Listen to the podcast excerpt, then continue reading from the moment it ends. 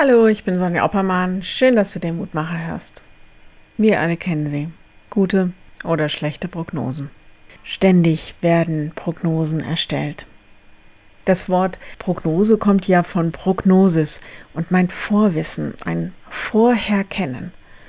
Und da wird uns echt viel vorhergesagt, als kennten wir die Zukunft. Szenarien, Klimawandel, Wirtschaftskrise, derzeit ständig die Corona-Prognosen, aber auch die kirchlichen.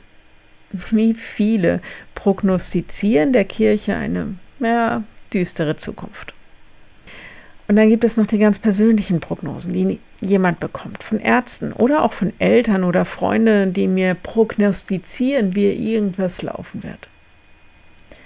Wer eine Prognose hat, meint es besser zu wissen. Ich habe heute in der Losung eine Prognose gelesen, die Gott mir gibt.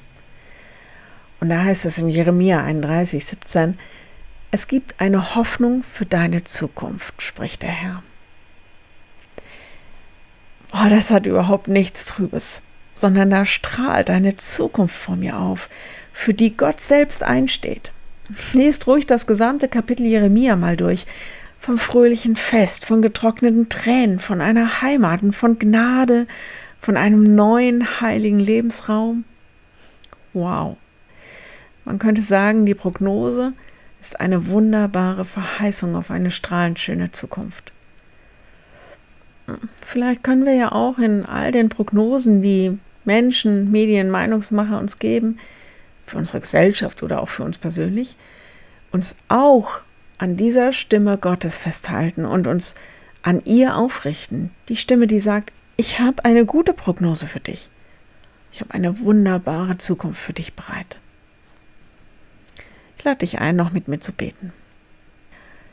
Lieber Herr, manchmal sind wir ganz niedergeschlagen, wenn wir all die Prognosen und Zukunftsszenarien hören. Manche machen uns mutlos oder gar verzagt.